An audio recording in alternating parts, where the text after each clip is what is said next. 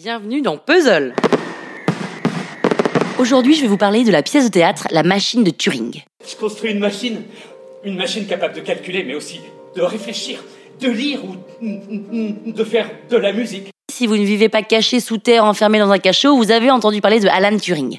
Alan Turing, c'est ce génie, mathématicien, cryptologue anglais, qui a inventé, entre autres, ce qu'on a appelé la machine de Turing, qui était une sorte d'énorme machine qui a permis de décrypter les messages que les nazis s'envoyaient sous forme de code. Et grâce à cette machine, et ce n'est pas moi qui le dis, hein, c'est Winston Churchill, les Alliés ont gagné la Seconde Guerre mondiale.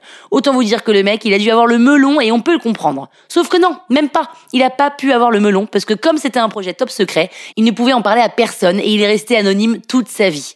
Et c'est qu'en 1970, sachant qu'il est mort en 1954, que ce secret a été connu du grand public. C'est un héros post-mortem c'est ça. Sauf qu'en plus de n'avoir eu aucune reconnaissance pour son génie de son vivant, il a été poursuivi par la justice parce qu'il était homosexuel. What the fuck? Et on lui a dit, vous préférez la prison ou la castration chimique? Et comme il voulait continuer à travailler et à réfléchir sur ses projets scientifiques, il a choisi la castration chimique. Et deux ans plus tard, on l'a retrouvé empoisonné dans sa maison après avoir mangé une pomme bourrée de cyanure. Ah ouais, quelqu'un s'est infiltré chez lui? Voilà, donc euh, maintenant que je vous ai spoilé l'histoire, je peux vous dire si ça vaut le coup ou pas d'y aller.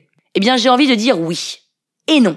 Un grand oui parce que finalement l'histoire a priori on la connaît tous, mais ce qui est incroyable dans cette pièce, c'est la prestation de Benoît Solès, le comédien qui joue Alan Turing. Le type, se tape des monologues sans que vous vous endormiez parce qu'il est réellement animé par son personnage. Il limite à la perfection. Non pas que je connaisse personnellement Alan Turing, mais de tout ce que j'en ai lu, il était un peu bègue, un peu autiste, tellement intelligent qu'il n'était pas tout seul dans sa tête, et il faisait un peu peine à voir, quoi. Il souriait un peu comme un con, bref. C'était pas le génie qui se la pète, non. C'était un génie dans ses livres, le génie dans ses chiffres, dans sa tête. Et puis il y a aussi un second comédien sur scène qui joue le rôle d'un flic, d'un collègue et d'un amant, et ce comédien c'est Amaury de Créancourt. Alors là, déjà ma chronique est biaisée, on peut le dire, parce que j'aime Amoré de Criancourt.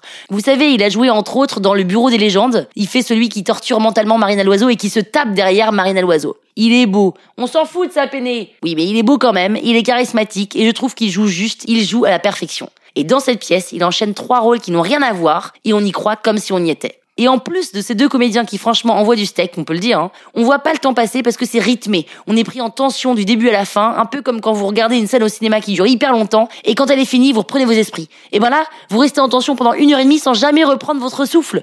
Finalement, c'est un peu une sorte de théâtre en apnée. Je vous jure, hein, quand vous sortez de là, vous vous prenez pour Jacques Mayol. Et puis surtout, on peut se demander comment est-ce que le metteur en scène va réussir à reconstituer l'énorme machine pour qu'on y croit. Eh ben, il y arrive. Il y arrive aisément avec très peu de moyens.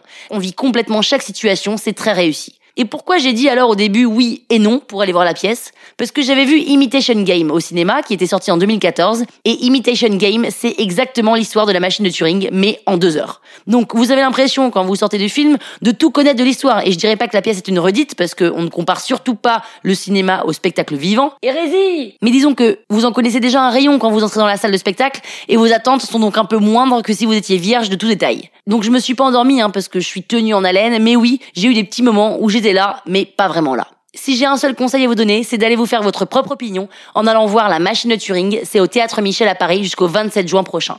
À lundi prochain pour une prochaine critique dans le Penelope Show.